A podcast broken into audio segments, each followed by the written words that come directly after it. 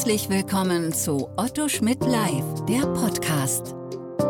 Neueste Urteile, wichtige Gesetze und Rechtsfragen, die die Branche bewegen. Hier kommentieren Expertinnen und Experten, deren Meinung Gewicht hat.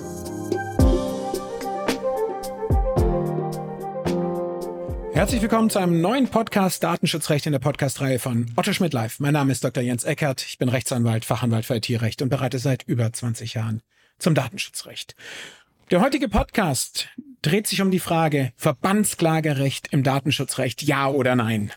Der Hintergrund ist natürlich die EuGH-Entscheidung vom 28. April 2022. Bin im heutigen Podcast mit dem Thema vielleicht ein bisschen spät dran oder auch nicht. Vielleicht muss man manche Dinge auch erstmal setzen lassen oder sacken lassen, bevor man darüber spricht. Aber kleines technisches Problem hatte ich zwischendrin mit der Aufzeichnung der Podcasts auch. Deswegen vielleicht ein ganzer Strauß von Gründen, warum ich ein bisschen später dran bin. Um was ging es? Oder spannender ist ja, wie wurde darüber berichtet?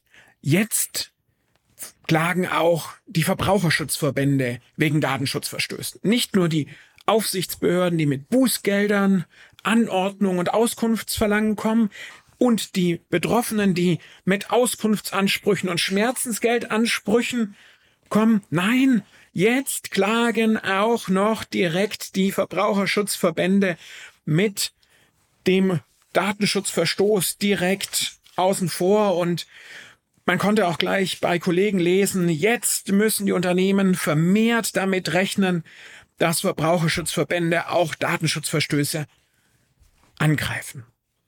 Während ich das so saß und das las und auch in der Berichterstattung wahrgenommen habe, dachte ich mir so, was ist die, die äh, Verbandsklagerichtlinie schon umgesetzt? Nein, die Verbandsklagerichtlinie ist noch nicht umgesetzt. Die wird dieses Jahr noch kommen oder muss dieses Jahr noch kommen. Dann haben wir tatsächlich in dem Bereich eine neue Spielwiese. Ich werde es im Podcast aufgreifen, wenn es aus meiner Sicht hinreichend spruchreif ist, aber lassen wir uns mal schauen, wo wir jetzt stehen. Ja? Verbraucherschützer Schützer können Verbandsklage erheben, habe ich gelesen. Da dachte ich mir, so bei mir spontan, das ist doch nichts Neues. Das haben die doch schon früher gemacht. Und ja, da kommen wir dann wahrscheinlich auch drauf zurück. Aber wollen wir kurz schauen, was es ist. Auf der Internetseite des VZBV konnte ich lesen zum Hintergrund, die Verbraucherzentrale Bundesverband e.V., VZBV, hatte jetzt Meta Platforms Ireland verklagt. Das Unternehmen hatte bei der Bereitstellung kostenloser Spiele von Drittanbietern in seinem App-Zentrum aus VZBV-Sicht gegen Vorschriften über den Schutz personenbezogener Daten zur Bekämpfung des unlauteren Wettbewerbs und über den Verbraucherschutz verstoßen. Das Landgericht und das Kammergericht Berlin hatten Facebook jeweils zur Unterlassung verurteilt. Auch der Bundesgerichtshof geht von einem Verstoß aus. Und jetzt kommt's, hat er aber Auslegungsfragen zur Klagebefugnis des VZBV dem Europäischen Gerichtshof EuGH vorgelegt. Darum geht's. Es geht um die Klagebefugnis. Der EuGH, das vielleicht auch gleich schon mal vorneweg, hat nicht zu den Datenschutzverstößen entschieden, sondern nur die Frage, ob der VZBV klagen darf. Und wenn man sich, und da kommen wir noch drauf zurück, die Entscheidung jetzt genau anschaut, werden Sie feststellen, dass gar keine neue Klagebefugnis geschaffen wurde, sondern der EuGH nur gesagt hat, eine ohnehin schon im deutschen Recht bestehende Klagebefugnis wird durch die Datenschutzgrundverordnung nicht blockiert. Im Detail. Der VZBV hat gestützt auf Paragraph 8 Absatz 3 Nummer 3 des UWG und Paragraph 3 Absatz 1 Satz 1 Nummer 1 des Unterlassungsklagengesetz UKLAG geklagt. UKLAG ist doch irgendwie für Sie vielleicht noch viel schöner, schöner wenn Sie es hören, als wenn ich mich hier selber beim Sprechen höre.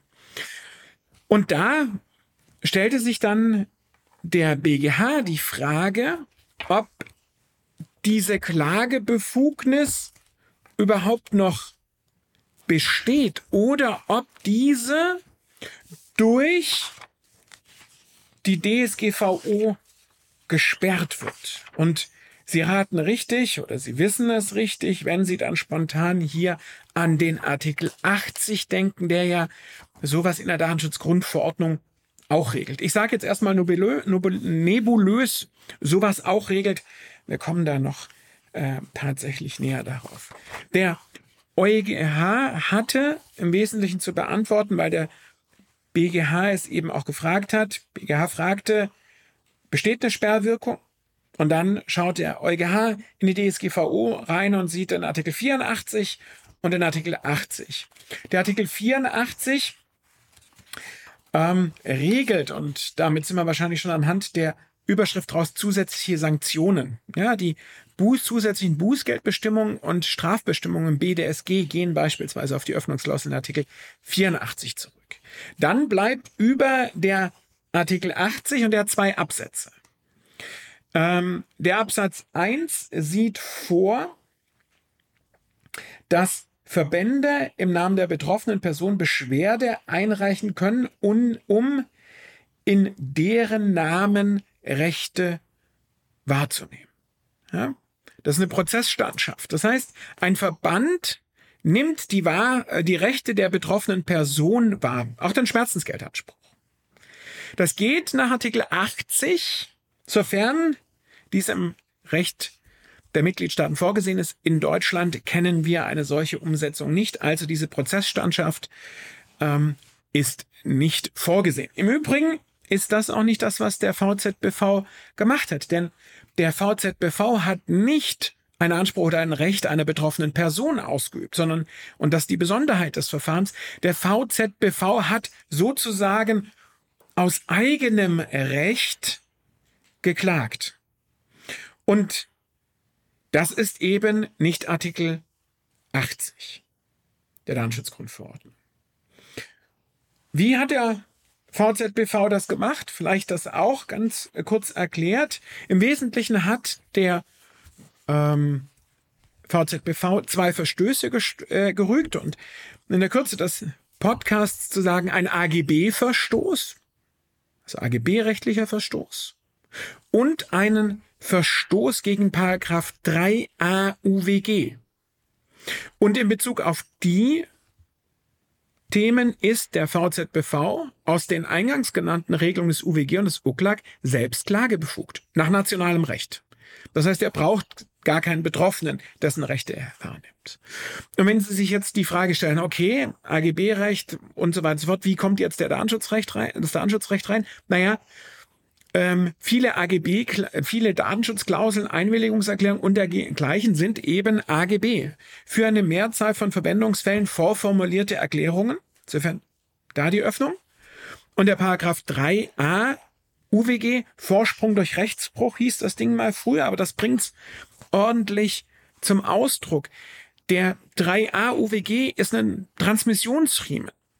Über den 3a UWG können Verstöße gegen andere gesetzliche Pflichten in anderen Gesetzen geltend gemacht werden, sofern diese Regelung, gegen die da verstoßen wird, Marktverhaltensregeln sind. Das heißt, über den Paragraph 3 UW, 3a UWG kann als UWG-Verstoß, nämlich als Verstoß gegen Paragraph 3a, der Verstoß gegen eine Datenschutzbestimmung geltend gemacht werden, wenn die, vereinfacht gesagt, eine Marktverhaltensregel ist. Nicht neu. Ja, die Diskussion, ob über den, die Regelung des Rechtsbruchs oder des Vorsprungs durch Rechtsbruch, wie sie früher hieß, ähm, Datenschutzbestimmungen ähm, angegriffen werden oder Datenschutzgestaltung von Unternehmen, die gab schon vor der DSGVO.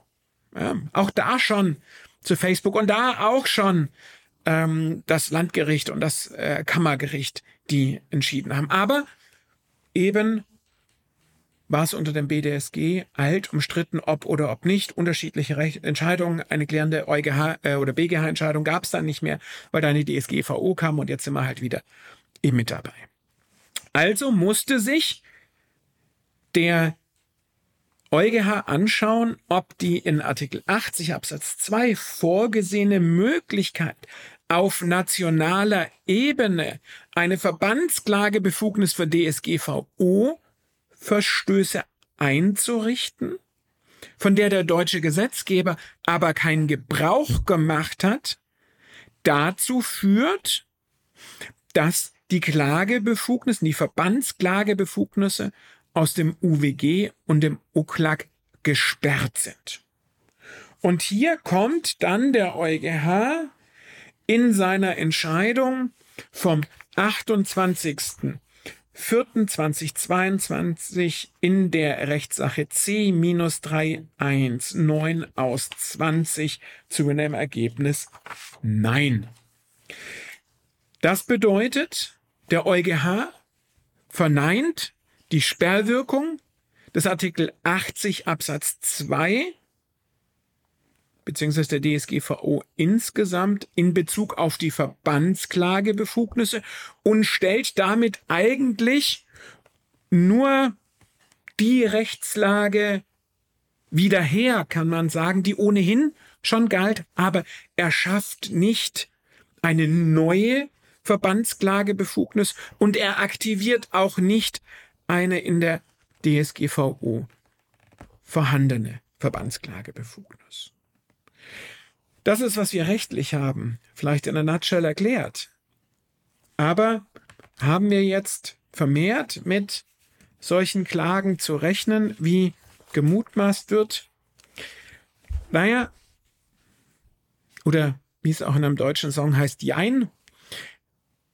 Ich glaube erstmal nicht, denn der VZBV und andere Verbände haben es vor der DSGVO genutzt und waren auch unter der DSGVO selbstbewusst genug, hierauf abzustellen. Insofern glaube ich das eigentlich nicht. Auf der anderen Seite kann man natürlich schon die Frage stellen, ob ein Verband nicht sozusagen mal ein solches Musterverfahren abwartet, um dann wenn es das bestätigt bekommen hat, nachdem der Damm gebrochen ist, alle anderen auch loszutreten. Naja, wenn man sich den Rechtsstreit anschaut, der dann letztlich vor dem EuGH und jetzt wieder beim BGH landete, äh, gewinnt man nicht den Eindruck, dass es ein Rechtsstreit war, der in erster Linie darum geführt wurde, zu klären, ob die Verbandsklagebefugnis gesperrt ist oder nicht gesperrt ist. Deswegen ähm, glaube ich nicht unbedingt, dass das jetzt zum Dammbruch und zur vermehrten Verbandsklage führt. Zumindest derjenige, die bisher auch geklagt haben. Das vielleicht der ein oder andere Verband, der sich in der Vergangenheit an der Stelle etwas zurückgehalten hat, der sich jetzt aus der Deckung wagt und es versucht oder zumindest mal versucht, vielleicht auch mit Abmahnung erstmal Abschreckung zu schaffen, frei nach dem Motto, ich habe ja jetzt eine Verbandsklagebefugnis. Naja, da kann ich den Unternehmen, glaube ich, dann nur raten, und das würde jeder Kollege auch machen, jetzt erstmal nicht erschrecken lassen, sondern mal genau hinschauen. Und zwar an zwei Punkten genau hinschauen. Einerseits, ist denn der Verband tatsächlich einer, der die entsprechende Klagebefugnis hat? Nicht jeder Verband und Verein hat eine solche Klagebefugnis im Sinne des UWG und des UKLAG. Also erstmal nach nationalem Recht, bevor man ins Europarecht blickt, nach nationalem Recht die Klagebefugnis klären und dann natürlich auch mal schauen, ist das tatsächlich ein Verstoß, der mit den nationalen Bestimmungen angegriffen werden kann? Das bis hierher. Wie und ob die Karten neu gemischt werden, wenn die Richtlinie zur Verbandsklagebefugnis umgesetzt wird, darüber denken wir dann in einem anderen Podcast nach. Auf Wiederhören. Bleiben Sie dem Podcast und dem Datenschutzrecht gewogen. Sie hörten Otto Schmidt live, der Podcast.